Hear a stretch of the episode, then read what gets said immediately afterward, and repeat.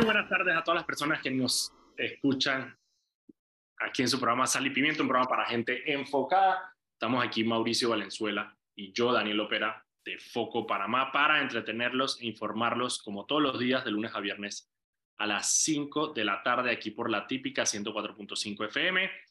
Recuerden que pueden seguirnos en arroba Foco Panamá en Instagram, Twitter, Facebook y TikTok. Y también pueden seguir todas las noticias del día en focopanamá.com. Este programa se transmite en vivo por el canal de YouTube de Foco Panamá, queda ahí guardado para que lo puedan ver cuando quieran. Y además, Ana Gabriela muy diligentemente lo sube a Spotify. Hoy vamos a tener un excelente programa porque va a estar con nosotros nuestro gran invitado de siempre, Carlos Osa, alias Goma, que va a estar hablándonos de este avance que hubo en el tema de cannabis medicinal con el tema de las licencias para venderlo, pero Carlos tiene sus críticas importantes a esta reglamentación, así que el man va a traer fuego al programa de hoy. Así que lo vamos a estar esperando con ansias. ¿Qué eso va, Mauricio? ¿Cool o qué? Cool, cool, cool. Cool. Vamos. Oye, una pregunta. Si una persona es miembro de una, e, e, es, secretario de una de las secretarías internas del partido, ¿eso es miembro del CEN del PRD? Mm, no. Por ejemplo, y que el secretario de Asuntos Legales, él no es del CEN, no. Okay. Negativo. Puede que sea del Consejo Político, lo que sea que eso se llame dentro del PRD, pero no es del CEN. El CEN son solamente 10 posiciones. Bueno, eh, una noticia de último minuto. El secretario nacional del PRD de Relaciones Internacionales fue detenido el día de ayer en el aeropuerto de Tocumen, se llama Augusto Antonio Robinson González, eh, por estar suplantando la identidad de su hermano fallecido. Eh, al parecer venía en un vuelo proveniente de México eh, y tenía, estaba portando el pasaporte de su hermano y no el de él. en estos momentos se encuentra detenido y están haciendo todas las investigaciones. El hermano de él se llama Moisés Robinson, falleció en Estados Unidos.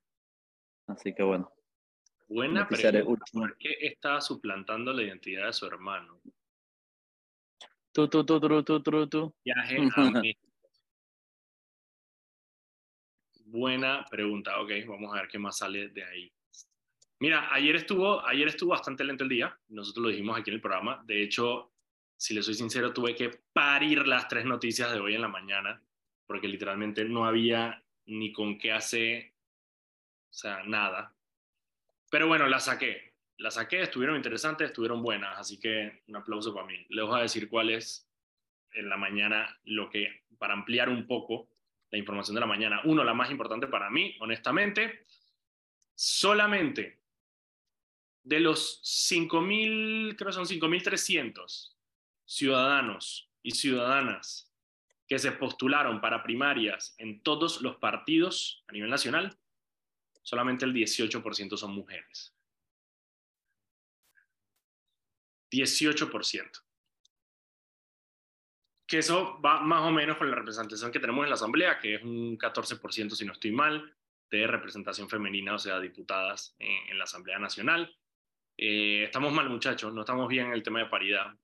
Y parte de la razón para la cual no estamos bien es porque cuando se está discutiendo cuando se estaba discutiendo la, la reforma electoral, que yo era parte de la, de la Comisión de Reformas Electorales, eh, hubo un bloque eh, que estaba conformado por las mujeres del Foro de Mujeres del Partido Político que tienen voz en la Comisión de Reformas Electorales. Ellas no tienen voto, pero tienen voz. Eh, Julia de Santis, que en ese momento está representando el Partido Popular. ay, ¿Cómo se llama este man del, del panameñismo? Huber, Humbert. Panameñismo. lo que más me suena es Gruber y no es No, no, no, no, no. Humbert, no me acuerdo su nombre, eh, Humberto, no me acuerdo su nombre, pero él estaba ahí apoyando también.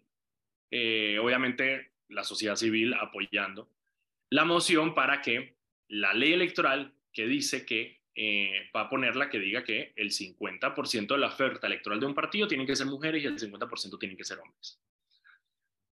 Sin embargo, a pesar de que hubo consenso entre estos, eh, estos que, he mencionado, creo que el CD también, creo que el CD también había, estaba apoyando esa moción con Ronnie Araúz, estaba ahí.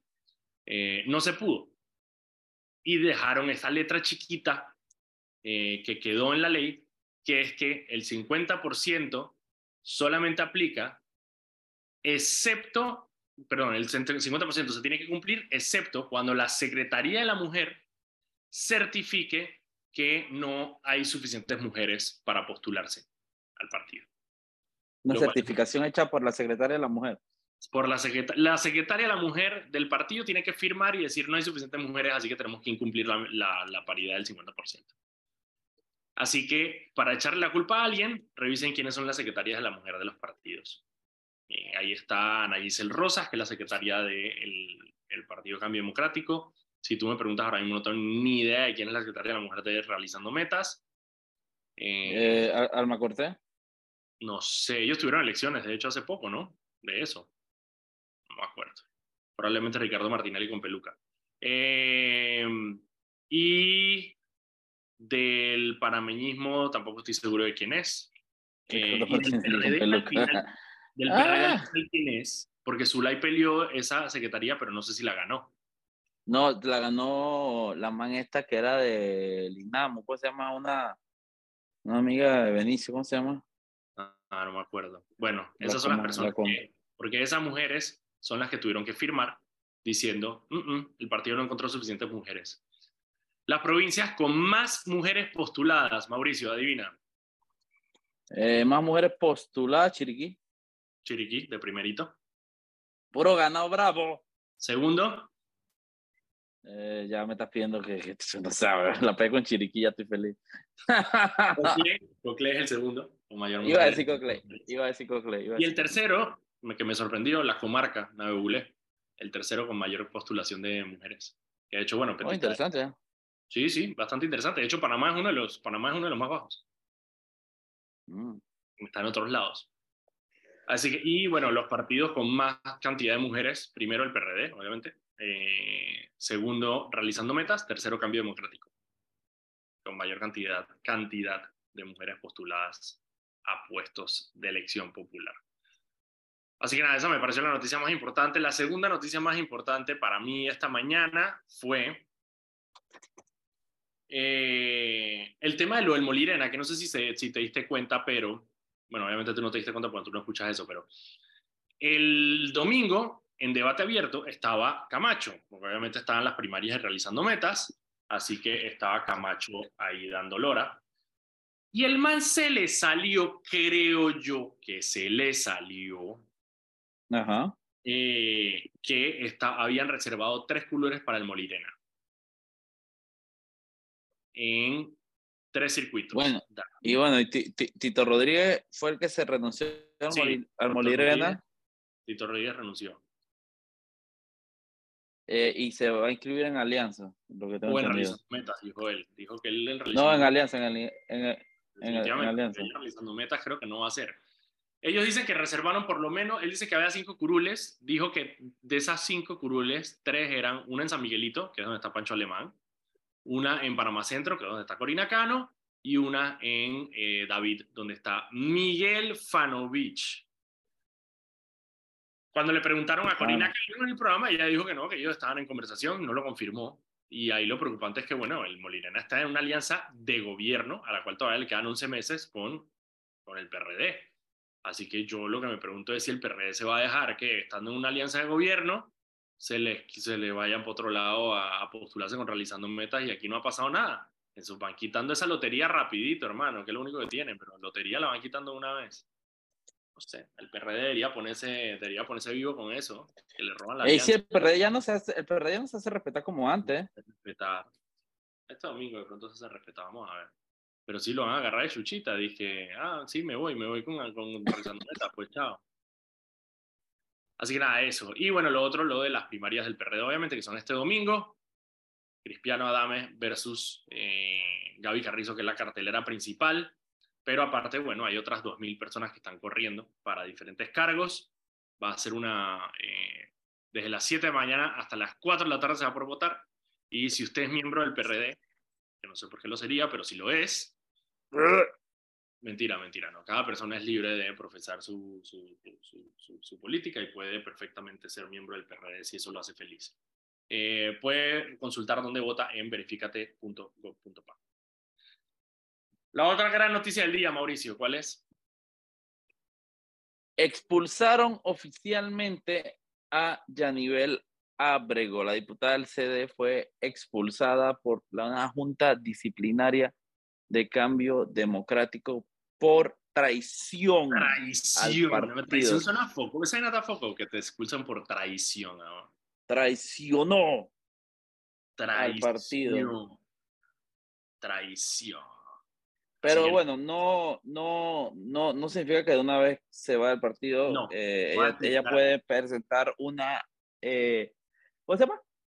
Puede presentar, primero va a presentar un recurso ante la Junta Directiva. Una, una apelación y después puede presentar eh, otro recurso ante el Tribunal Electoral que tomaría la decisión final.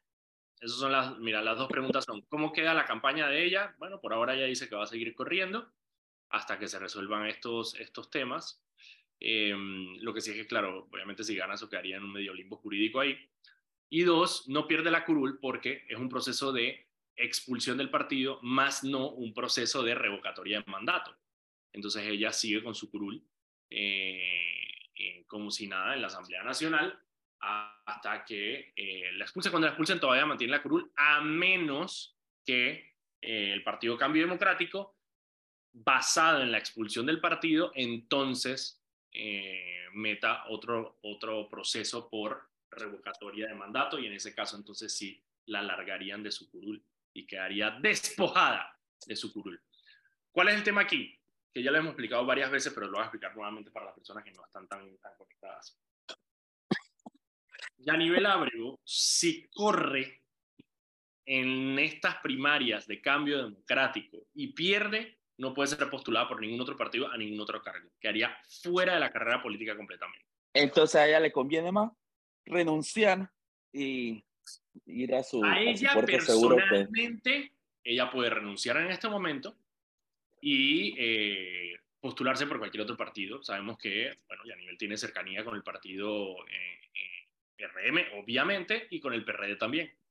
Entonces ella podría buscar su curul y se salvaría eh, y podría estar nuevamente en la Asamblea. Yo no tengo duda, bueno, sí tengo dudas de que vaya a ganar nuevamente, pero bueno, por lo menos tendría, tendría chance, pues, tendría chance si ella sigue en la carrera contra Rómulo Rux y pierde, queda automáticamente fuera de la contienda electoral. Así que yo creo que también esto es una manera de ella a nivel de poder salir eh, con algo, salir con algo. Sale con una candidatura, se lame las heridas y continúa y, ¿sabes?, a, a pelear otro día. Pero eso solamente se acepta el hecho de que la echen de cambio democrático. Está difícil, no es una decisión fácil, no es una decisión para nada fácil. Mira, son las 5 y 15, vámonos al cambio.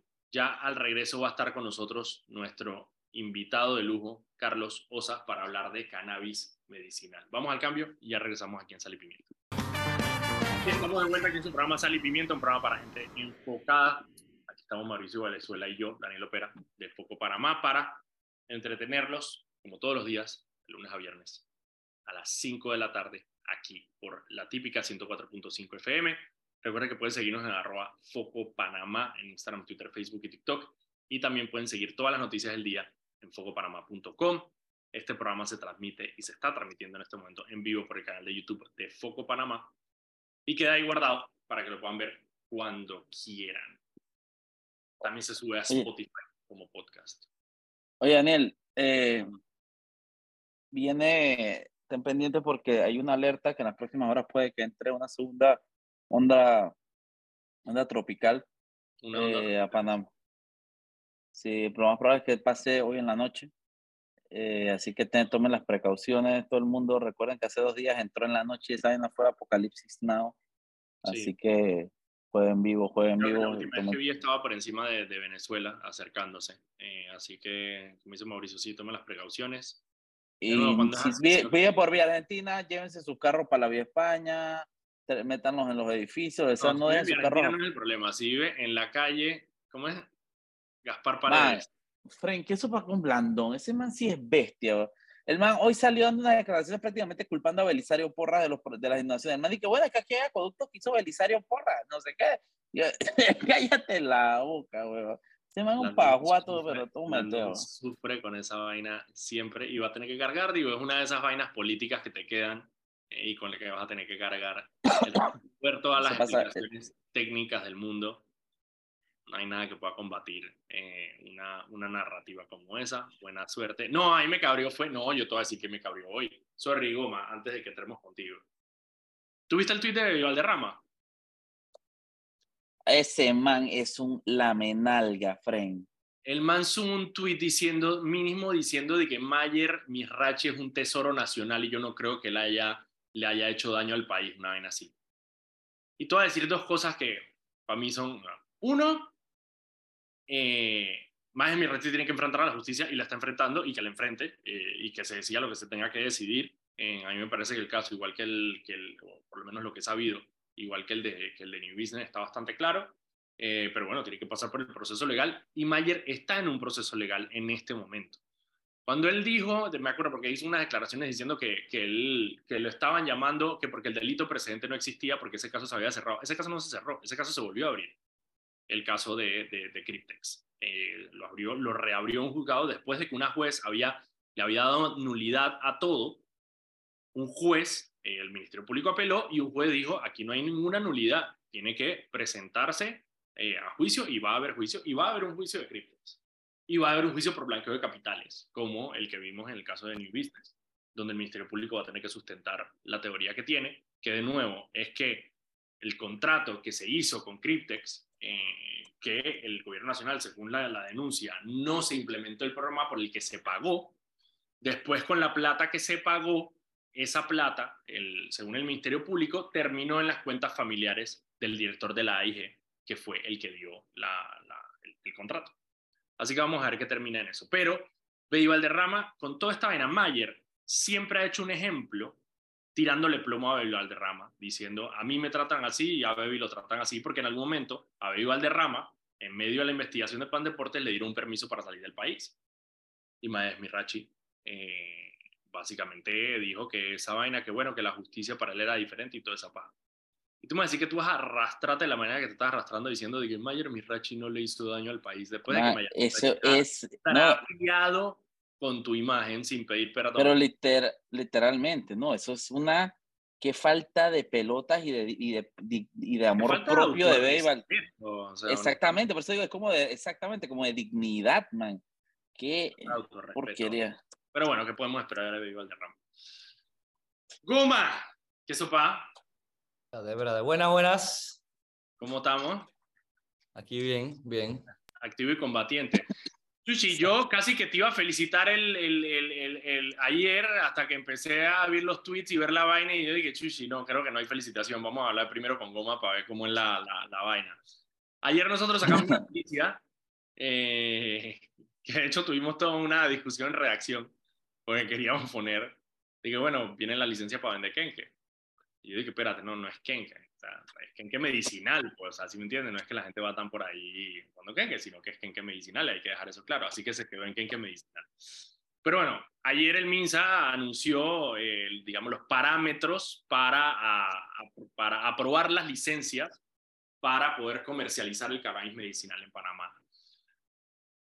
De nuevo, me alegré, dije, chuchi, un paso en la dirección correcta, ya que venimos, tenemos rato esperando que suceda algo, pero después que hablé contigo me di cuenta que no hay motivos para celebrar todavía. Cuéntame un poco por qué no, por qué no debemos celebrar todavía o si debemos celebrar, no lo sé. Dale, buenas, buenas. Primero que todo, saludos a todas y todos los oyentes. Este, bueno, mira, y ya que el tema de hoy es cannabis, antes de comentar de las atrocidades de aquí de Panamá, comparto una noticia del tema de nuestros vecinos Colombia, y es que hace dos horas acaban de aprobar en séptimo debate la legalización total de la planta.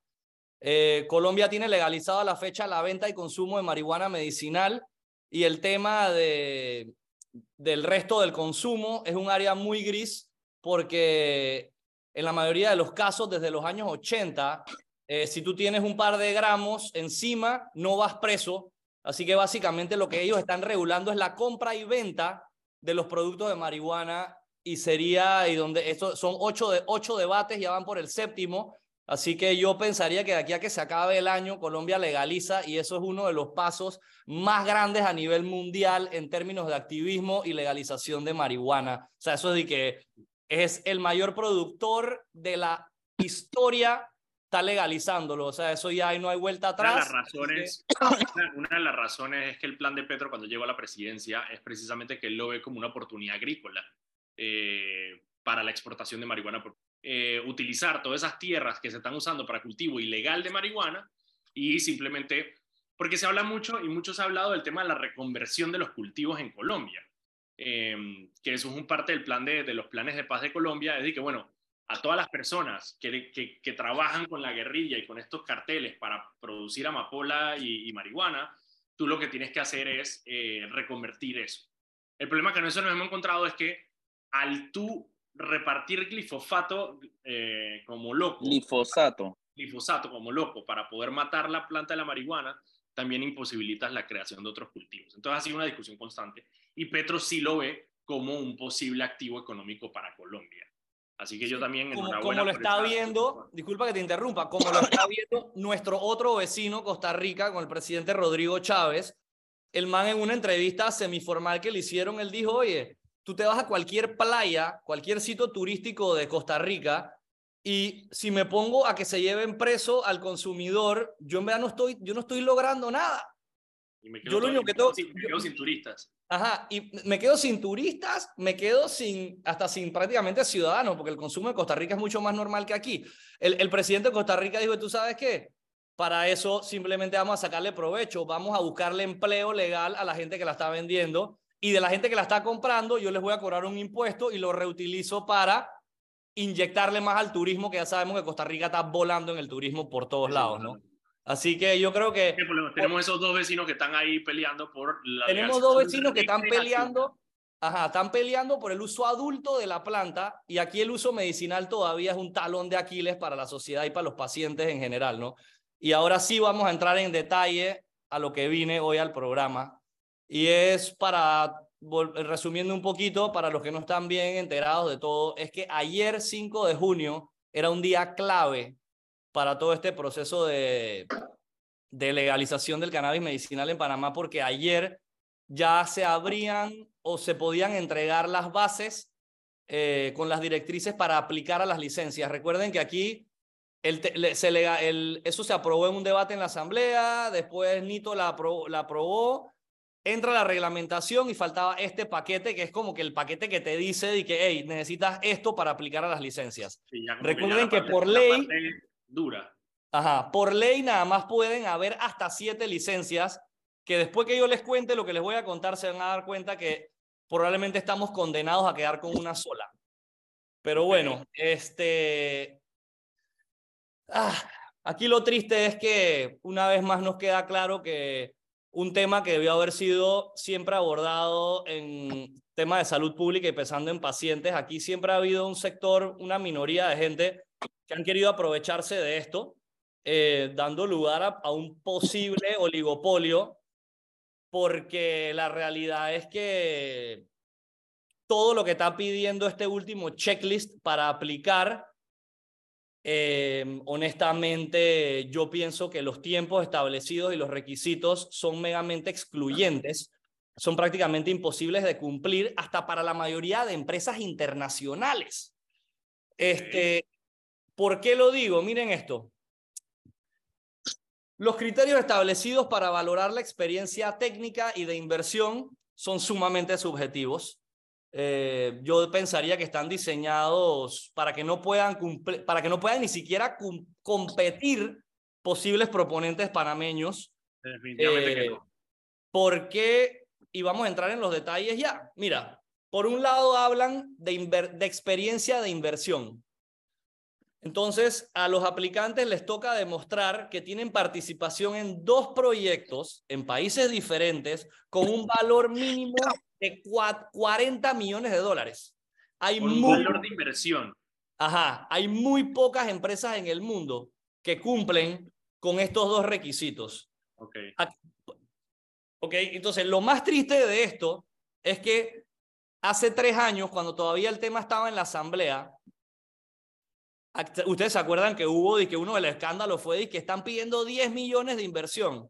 Eso nosotros lo logramos eliminar. O sea, eso se eliminó del proyecto de ley donde ni siquiera, prácticamente se dejó de hablar de 10 millones.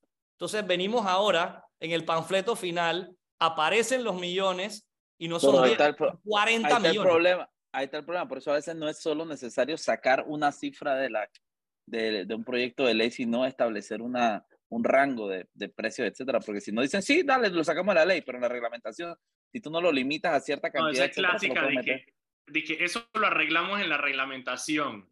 Y eso fue lo que sucedió. Eso sale en la reglamentación. Entonces los vivarachos en la reglamentación no lo hablaron porque tú te lees la reglamentación, eso tampoco está por ningún lado. Ellos lo dejaron para ahora. Entonces, también hablan... En un, lugar, en un lugar donde no tienes que convencer a 71 personas, ni siquiera a 36. Tienes que convencer a la oficina de farmacia y drogas, son los que pusieron la regla, ¿no? Exactamente. El, el, Vialau. Hey, hablan entonces también de experiencia técnica.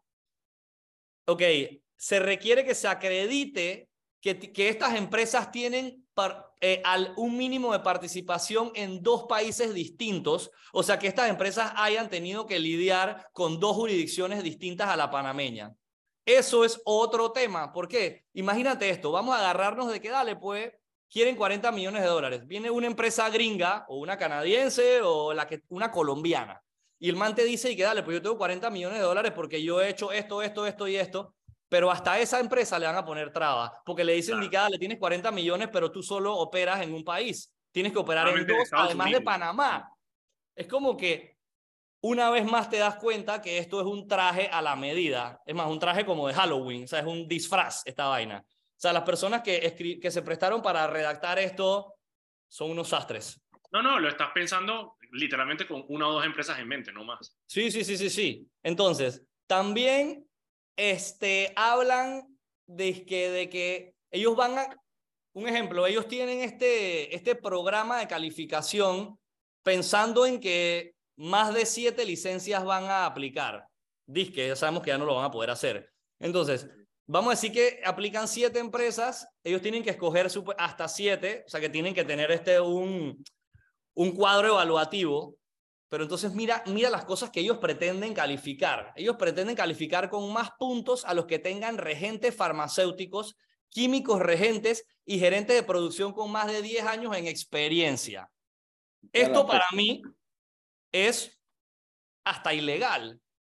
¿Por qué? Porque tú estás creando un fuero y privilegio sobre aquellos profesionales que tengan menos años de experiencia pero que son igualmente idóneos. Y yo te doy un ejemplo en cocina. Yo soy cocinero y yo estoy seguro que hay pelados más jóvenes que yo que se están graduando que pueden ser mejores que yo. Entonces, eh, ¿en base a qué me escogerían a mí como mejor que él? ¿Entiendes? Porque esto es un tema de, de, experiencia técnica, específicamente hablando. Y lo más triste de todo esto, aquí es donde más te vas a reír. Estoy seguro que Mauricio va, va a saltar aquí.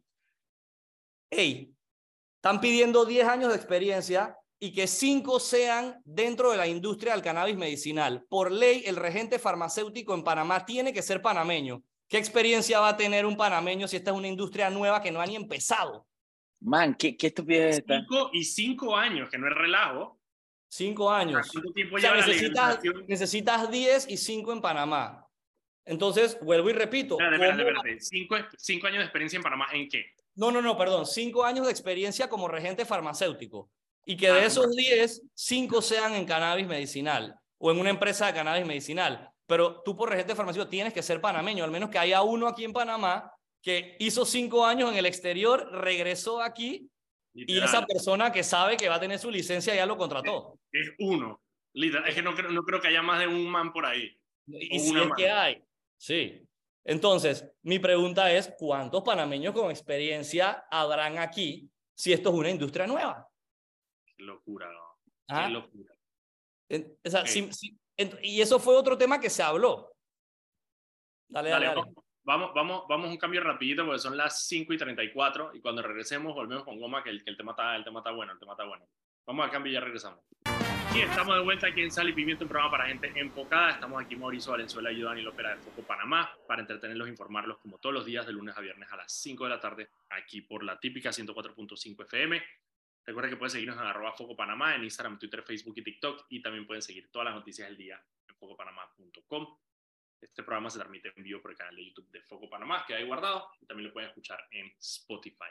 Hoy estamos conversando con Carlos Goma Osa, que por aquí te mandaron saludos, Goma, espérate. Dice, mandan mis saludos de parte de Fernandín El Pirindín, vecino de Loma Alegre. Lo siento, Carlos no se acuerda de ti, Fernandín El Pirindín. Ah, no. No, está, está congelado, está con, se quedó congelado. Se quedó pegado. una, hay una nube en el Starlink. Hay una nube en el Starlinks. En el, el Starlinks. Estábamos hablando con Goma sobre el tema de cannabis medicinal, porque como no es sorpresa para nadie, salió la, la, la, la lista que tienen que entregar las empresas que quieran distribuir, eh, dedicarse a la comercialización de cannabis medicinal en Panamá y la lista parece estar hecha a la medida de uno o eh, al menos pocos eh, de, los, de las personas que pueden hacer este trabajo.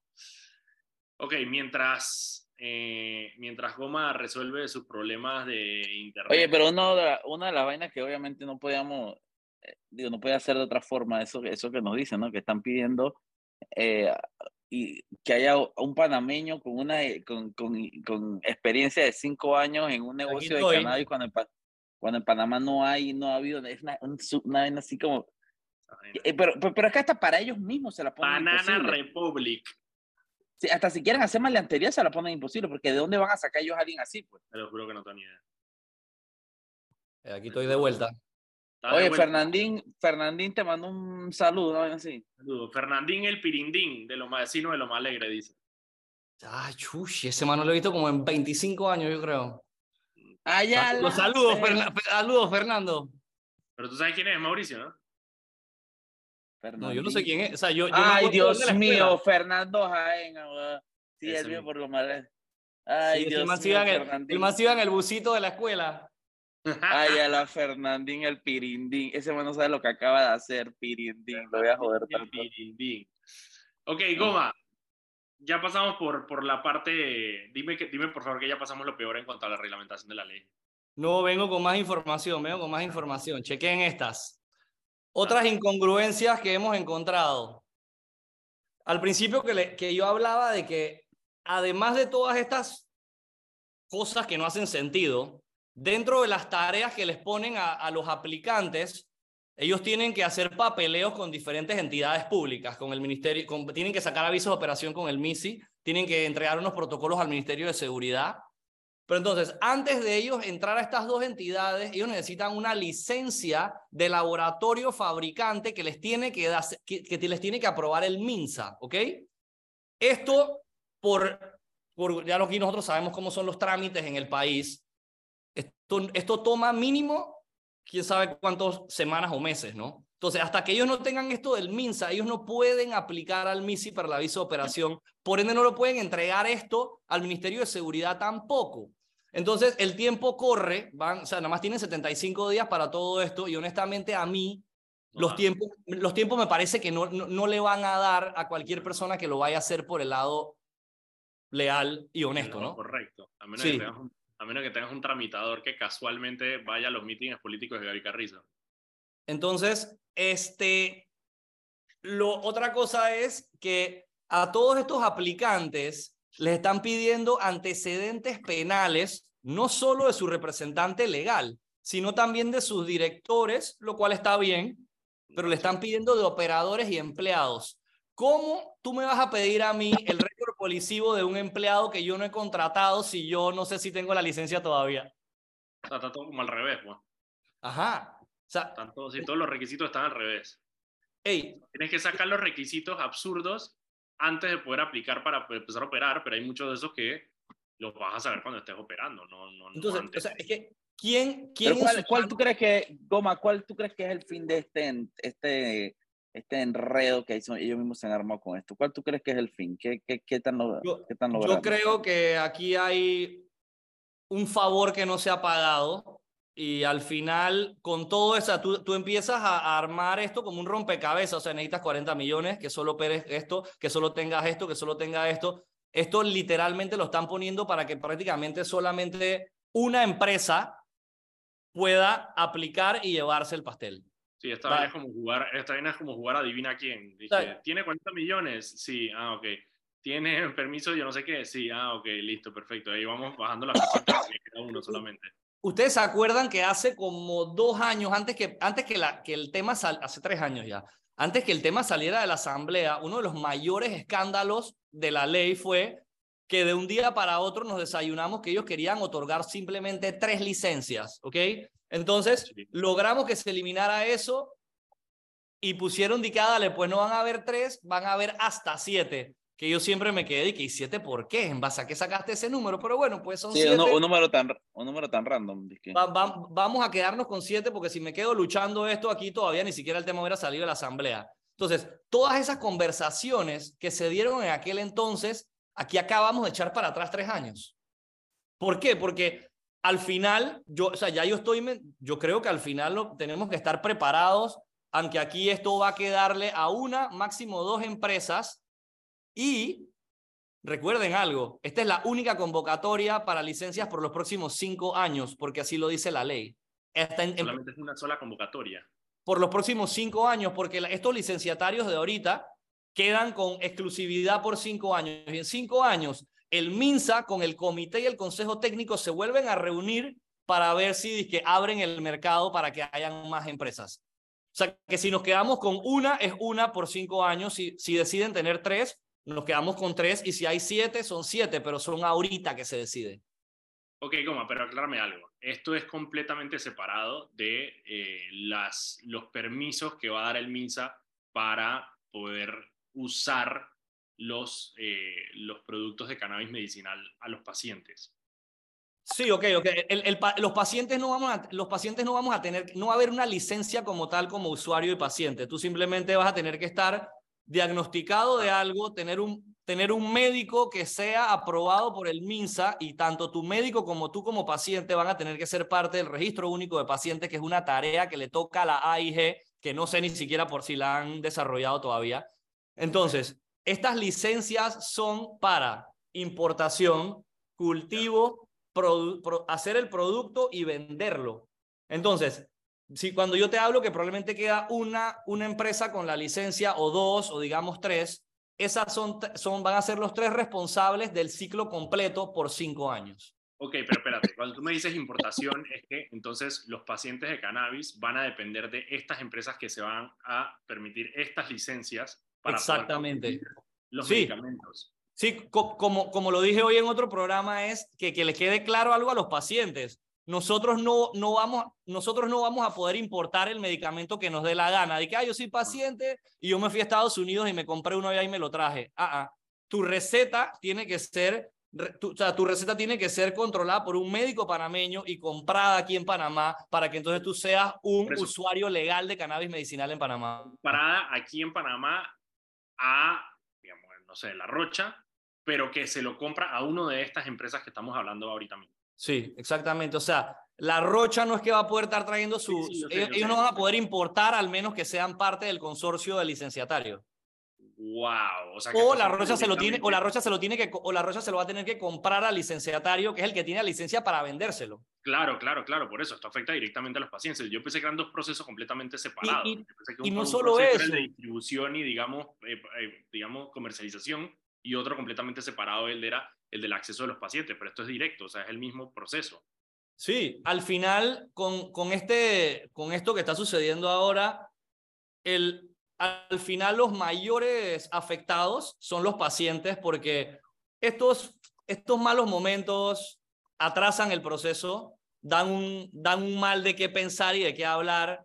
Esto retrasa el proceso y al final, entre más se retrasa esto, el paciente es el que no tiene acceso directo a un medicamento. Y al final, sí, perdemos los pacientes, pero también pierden inversionistas que querían hacer esto de una manera legal ya, o sea, yo he hablado ya con dos grupos que estaban dispuestos a hacerlo y con todos estos requisitos que le están poniendo ahora, probablemente se van a echar para atrás y eran personas que lo iban a hacer y estaban empezando de cero, porque han estado tratando de que de, educarse en el tema de todos los requisitos que había que hacer aquí en Panamá. Entonces, pierden ellos, o sea, que vamos a, vamos a dejar de tener gente buena en la industria. Dos, pierden pierde el país porque un tema de salud pública ha sido totalmente mal manejado y un tema que debió haber sido llevado de una manera responsable y leal, se ha llevado de una manera cero transparente. O sea que de aquí perdemos todos y algo que quiero hacer énfasis ahorita que estábamos hablando de, de, la logística del medicamento es, vamos a decir que quedamos, vuelvo y repito, con una o dos empresas, hey, esas son las, o sea, nosotros estamos en manos de ellos por cinco años. Ya aquí sabemos que Panamá tiene fama de desabastecimiento de medicamentos, uno, y dos, que los medicamentos son los más caros de la región. O sea, si tú estás dejando eso en las manos de una persona, esto es un claro oligopolio. Y cuando yo oligopolios, cuando oligopolios, ¿qué pasa? Los precios suben. Y, y, con pacientes crónicos que son susceptibles a tener que pagar lo que, lo que, lo que sea que les pidan para poder aliviar sus dolencias. Por aquí me pregunta antes no al cambio, Goma, y quizás esta es una pregunta básica, pero nos pregunta uno de los, nuestros oyentes que nos dice, ¿en qué presentación eh, serían estos medicamentos de cannabis que están permitidos? Es decir, en aceite CBD eh, o también productos sin procesar.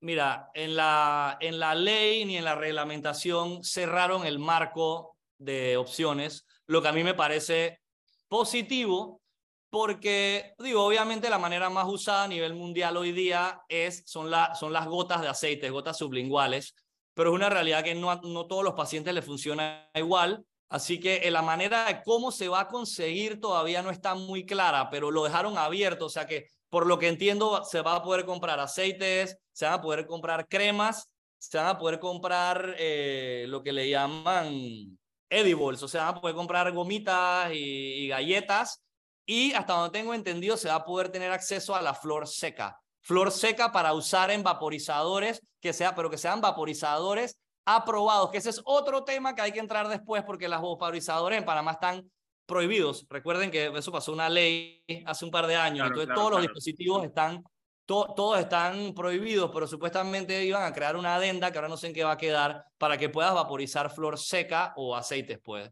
Así que el, el tema del, de cómo lo va a poder conseguir, creo que hay que esperar a qué, qué es lo que la industria va a producir. Y me imagino que, imagino que, que, eso se irá, se irá abriendo la puerta de opciones, ¿no? Al principio empezarán solo con aceite y después irán creando los otros productos y esa parte me parece que una de las pocas cosas que se pueden sanar buenas es que eso no se cerró, porque hay países donde solamente hay aceite o hay, solo países donde solamente hay flor y no todo el mundo puede estar fumando ni vaporizando, ¿no? No todo el mundo le funciona lo mismo. Mira, rapidito, son las 5.50, vamos a otro cambio comercial, el último, y cuando regresemos, yo creo que vamos a hablar con Goma ya dejando el lado de cannabis un rato, vamos a hablar de política un rato con, con Goma. Vamos al cambio y ya regresamos. Y estamos de vuelta aquí por su programa Sal y Pimienta, un programa para gente enfocada. Estamos aquí Mauricio Valenzuela y yo, Daniel Opera de Foco Panamá, para entretenerlos, informarlos, como todos los días, de lunes a viernes a las 5 de la tarde.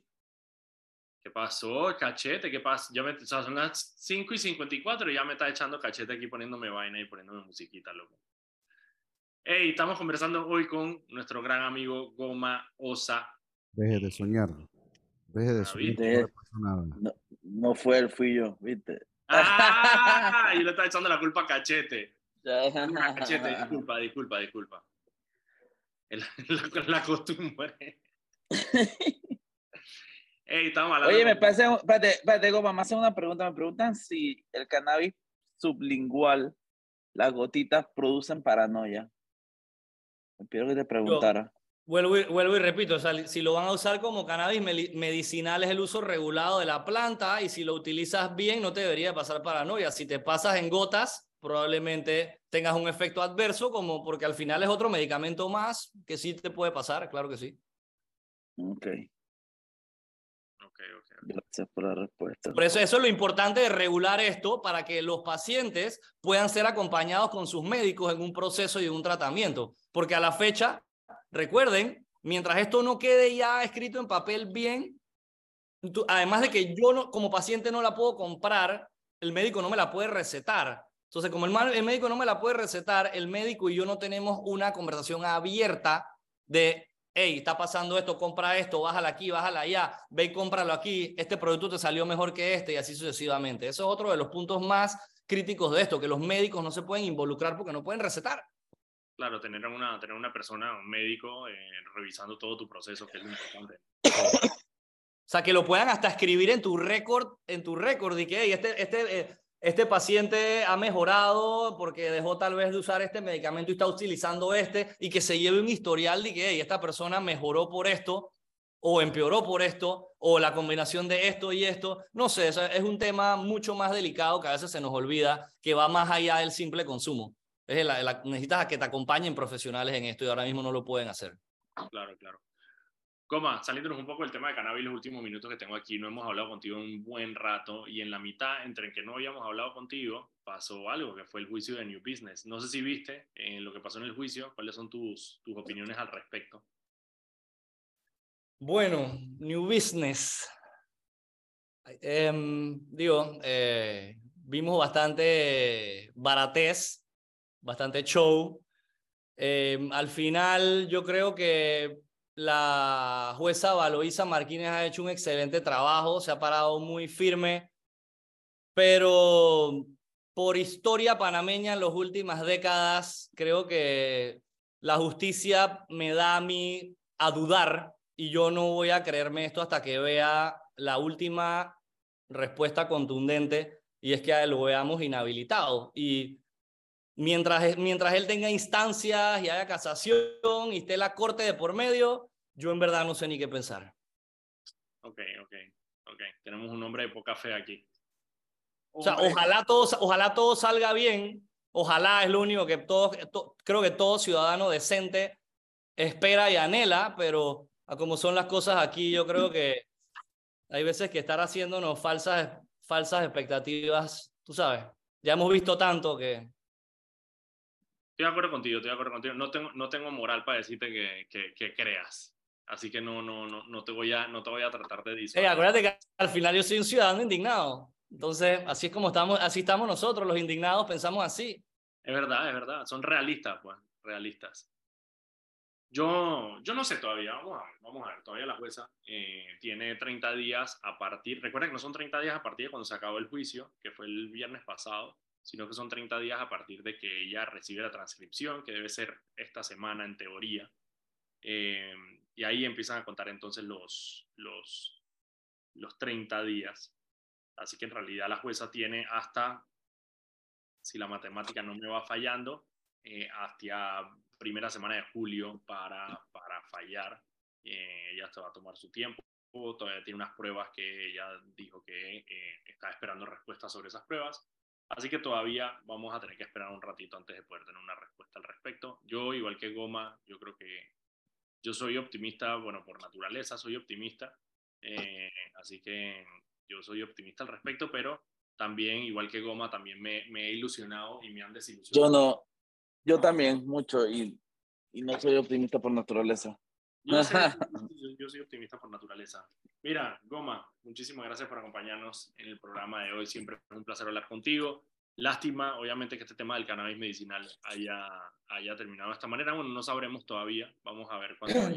Sí, nos el, eh, miren, el 12 de octubre nos enteramos quiénes son los que quedan con las licencias y cuántas licencias al final se van a dar. 12 de octubre, justo el día antes de mi cumpleaños, el gobierno me dará el regalo al final. Dije, ok, estos son los manes que te van a hacer la medicina, que la van a vender, que la van a cultivar y que la van a producir. Y antes de terminar, le voy a, mandar un mensajito ahí a, los, a, los, a la gente del cambio democrático. Es que eso que están haciendo hoy, al final lo único que hace es victimizar a la persona esta Así que jueguen en vivo con esta estrategia que cuidado que le sale el tiro por la culata. Está bien, fina advertencia. Gracias, Carlos. Nosotros nos vemos mañana a las 5 de la tarde aquí. Saludos. Exijan respeto, ciudadanos. Respeto. Respeto.